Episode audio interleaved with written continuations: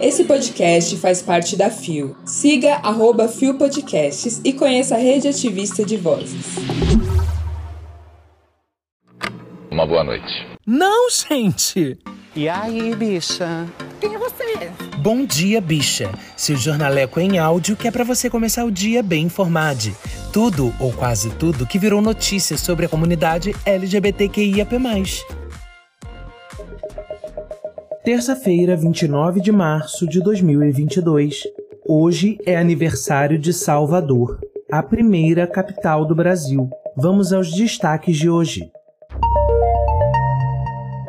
Você conhece o trabalho de Rita Von Hunt?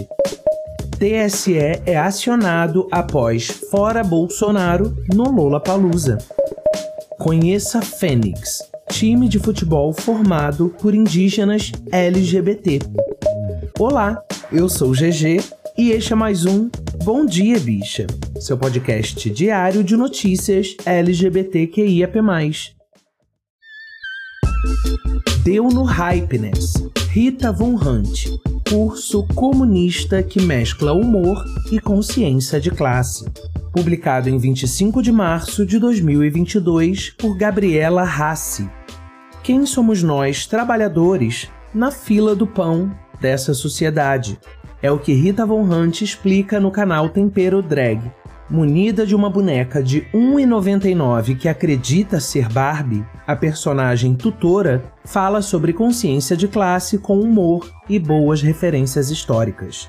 Na publicação, Rita usa a boneca Rochelixen para falar sobre a impressão da classe média trabalhadora de que faz parte da elite. Ela é uma escala em menor tamanho de você pobre de direita ou classe média baixo que tem certeza que é rico. E assim como Rochelle Lexus não é a Barbie, você não faz parte da elite brasileira. Em dois anos e alguns meses, o instrutivo vídeo de 5 minutos soma mais de um milhão de visualizações. É um bom ponto de partida para conhecer o trabalho de Guilherme Terreri, a pessoa por trás da personagem. O Tempero Drag está no ar desde 2018 e o que começou como um canal de receitas em um ano se transformou em política. Foi aí que surgiu a série Rita em 5 minutos.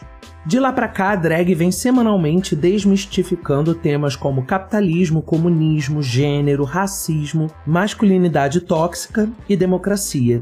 Seu criador é formado em teatro pela Unirio e em letras pela USP, dando aulas para além do YouTube, passando por eventos, universidades e pelo programa de TV Drag Me as a Queen, no canal E.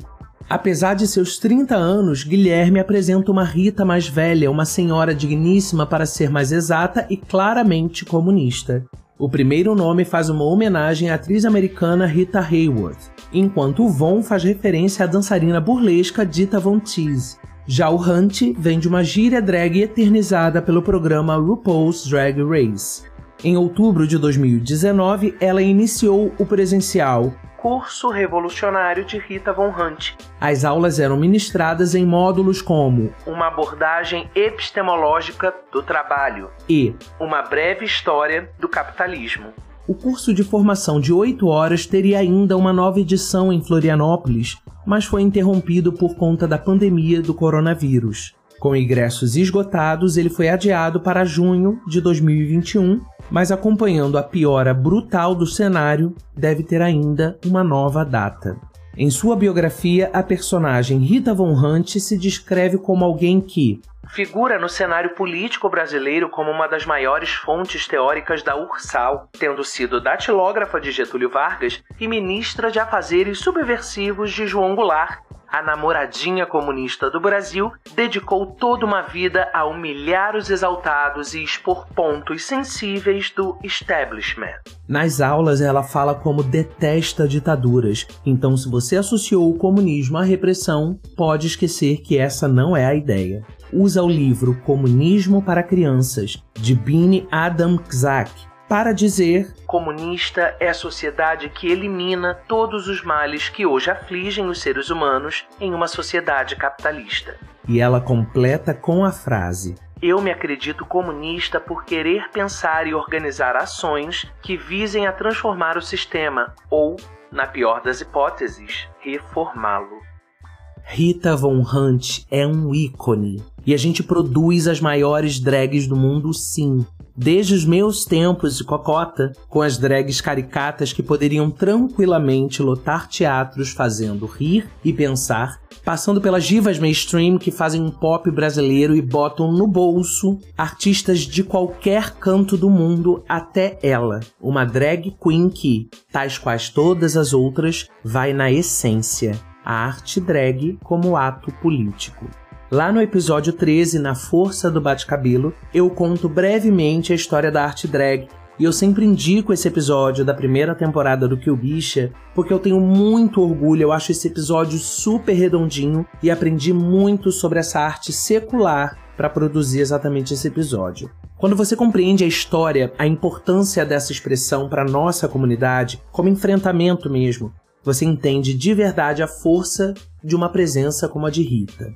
Eu tive o privilégio de conhecê-la pessoalmente, estivemos juntos em duas oportunidades e uma delas foi exatamente fazendo uma aula do curso revolucionário de Rita Von Hunt, que olha, necessário. Guilherme, esse artista, esse pensador, essa mente brilhante que construiu Rita, é de uma doçura, de uma verdade. Que professor, gente, que aula a tour desse curso, porque sim, ela roda o país como uma diva que é. Tava rolando, tava no auge quando veio a pandemia e cagou tudo. Tomara que ela volte. Mas enquanto isso, vai lá no YouTube, se inscreve no canal dela, o Tempero Drag, que chegou a um milhão de inscritos nos últimos dias, ativa as notificações, porque são aulas cria inesquecíveis. São vídeos transformadores, inclusive os uso em debates com gente ignorante. Não gente tosca que não quer aprender, mas gente ignorante mesmo, que fala merda por não saber de fato.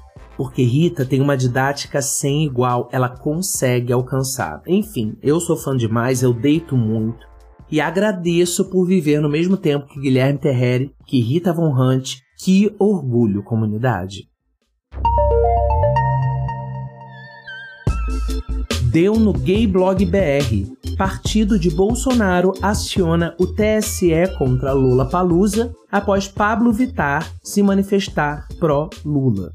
Publicado em 26 de março de 2022 por Victor Miller. O partido de Jair Bolsonaro, PL, acionou o Tribunal Superior Eleitoral após as manifestações de Pablo Vitar em prol do ex-presidente Lula durante o festival Lula Palusa. O objetivo será investigar a realização irregular de uma propaganda eleitoral. Nossa intenção principal com a ação é que o TSE instrua os organizadores do evento para que eles também instruam os artistas a não se anteciparem nem positivamente nem negativamente antes do período oportuno. Explicou ao Globo a advogada Caroline Lacerda, do escritório de Tarcísio Vieira de Carvalho Neto, que atua na campanha do presidente.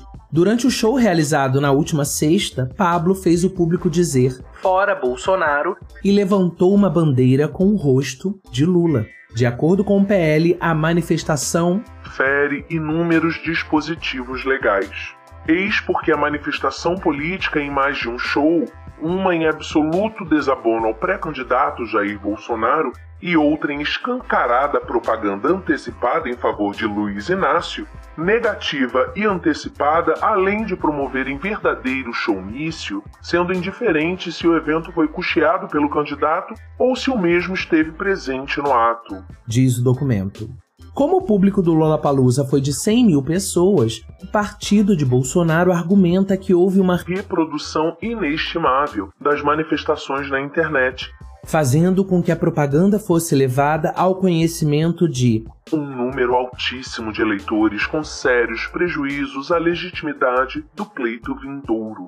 A legenda pede que o TSE acione de imediato a organização do evento para que impeça a realização de qualquer outra propaganda eleitoral irregular sob pena de multa por descumprimento. Só que essa gente é tão tosca que mandaram o e-mail para o lugar errado, usando como identificação da organização um CNPJ que não é o da empresa organizadora. Consegue distinguir? Ou seja, o flop do flop, a vergonha alheia total e a desmoralização do que já não tinha moral nenhuma, não é mesmo? o que acabaram fazendo foi um levante ainda maior com gente poderosa, como Felipe Neto, e a poderosa das poderosas, Anitta, se oferecendo para dar suporte jurídico e até financeiro para quem fosse prejudicado por se manifestar. E o quê? A censura em pleno 2022. E o TSS prestando esse papelão, né? Passou vergonha junto. E fora Bolsonaro. Yeah! E é 13 na urna eletrônica. Tá com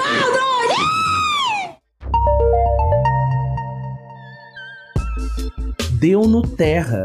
Fênix, o time indígena só com LGBTs tem sua própria Neymar publicado em 25 de março de 2022 por Felipe Beltrame. Na terra indígena Meruri, no interior do Mato Grosso, indígenas se reúnem frequentemente para um ritual bastante familiar à maioria dos brasileiros: jogar bola. Mais do que combater estereótipos frequentemente associados aos indígenas, o futebol ali faz parte de uma luta contra os preconceitos de gênero. Isso porque o Fênix é um time formado exclusivamente por indígenas LGBTQIA, e vem ganhando destaque tanto pela representatividade quanto pela performance em campo. O Fênix foi idealizado por Brenda Boé e Neymar Boé. Elas sonhavam juntas em fundá-lo, mas os planos foram deixados de lado em maio de 2020, quando Brenda morreu. Sua morte e a falta de integrantes para completar uma equipe levaram ao engavetamento do projeto.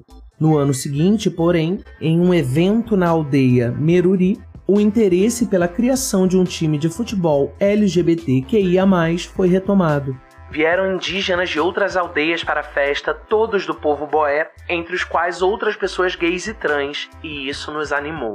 Contextualiza Neymar Boé, que aos 25 anos é mestra em antropologia social, capitã, zagueira e fundadora do Fênix. Em fevereiro de 2021, a primeira partida rolou. O placar final ficou em 11 a 3 para o Fênix. A vitória oficializou a fundação do time e trouxe novos desafiantes. A partir daí, o time conquistou uma torcida composta majoritariamente por mulheres. Para capitã, é clara a diferença entre os jogos partilhados exclusivamente entre homens cisgêneros e os que enfrentam o Fênix. Percebi que dentro de campo, homens perderem para homens é mais tranquilo, mais natural. Quando nós ganhamos deles, parece que não pode. Eles acham que somos pessoas mais frágeis, fracas. Mas nosso jogo não tem a ver com a nossa sexualidade, vai muito além. E as partidas ajudam a quebrar preconceitos. Hoje, a principal dificuldade da equipe é manter a constância dos treinos, pois as integrantes pertencem a diferentes aldeias do povo boé. Meruri, Nabureião, Piebaga, Arareão, Tadarimana e Poboré. No entanto, elas vêm se comprometendo a treinar separadamente para estarem preparadas para quando houver novas disputas e torneios. Para a organização, Neymar conta com amiga e parceira de equipe, Andrea Boé, mulher trans de 22 anos, jogadora da lateral direita e estudante de pedagogia em Campo Grande.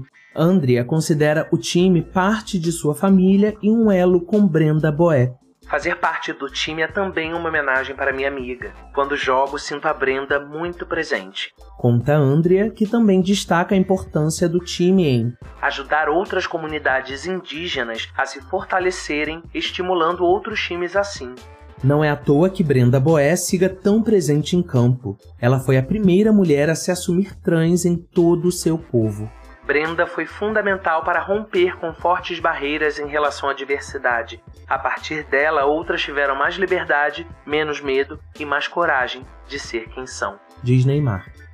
Já peço desculpas pela pronúncia errada que provavelmente dei falando os nomes, o que é um sintoma de fato dessa tentativa de apagamento da cultura dos povos originários desse país, né? Nós não vemos ou lemos sobre sua história, ou melhor, sobre a história do lugar que habitamos, que é deles, que estavam aqui desde antes da invasão e do genocídio, né? Eu amo profundamente trazer pautas sobre indígenas LGBTQIAP+, é algo que a gente busca aqui no nosso trabalho de pesquisa porque é o mínimo. É obrigação a gente reverenciar as existências dos povos originários e da nossa comunidade pertencente a esses povos. Que incrível essa história do Fênix, gente. Resistência pura. Grande Neymar, gigante Neymar. A Neymar. Essa mestra não só na antropologia. Obrigado pela sua existência, pela sua resistência e pela transformação que você e Andrea estão provocando com isso tudo. Chegamos ao final de mais um Bom Dia Bicha e na última quinta o portal Comunique-se falou sobre a gente. Em uma matéria da jornalista Júlia Renault, nosso marco de 10 mil streams e nosso trabalho trazendo notícias diariamente sobre a comunidade LGBTQIAP+. O portal hoje é o maior site segmentado em jornalismo do país. Muito feliz com esse reconhecimento, com a gente alcançando as pessoas. Eu vou deixar o link da matéria na descrição do episódio. Obrigado demais, Júlia e toda a equipe do Comunique-se. Olha o barulhinho. E acompanhando a tour que está tendo sobre incentivo a jovens de 16 e 17 anos para que tirem o título de eleitor, a gente aqui é total a favor, então eu vou deixar também na descrição do episódio um link com orientações sobre como realizar esse procedimento, cuja data fim é 4 de maio.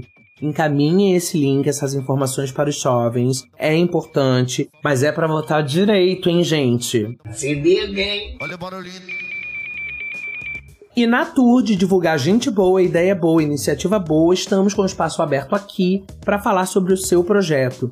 Se você tem um corre também sobre a comunidade LGBTQIAP+, ou conhece alguém que tenha, manda mensagem de voz pra gente lá no Anchor contando um pouco mais, chamando os ouvintes para conhecer você, o seu projeto ou o que você quiser apresentar pra gente.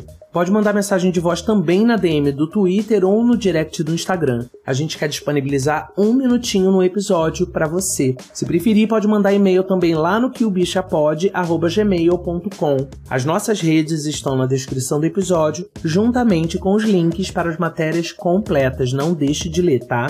O Bom Dia Bicha conta com identidade visual e edição de Rod Gomes, pesquisa de Dan Pereira, roteiro de Dan Pereira e GG, eu mesmo, que além de apresentar também faço a produção geral. O programa faz parte do feed do Kill Bicha, um podcast queer, que está no selo Fio, a rede ativista de vozes. Ouça os outros episódios, compartilhe nas suas redes sociais, não deixe de nos marcar e de nos seguir. Amanhã tem mais e eu te espero aqui, a partir das 6 da manhã. Beijo!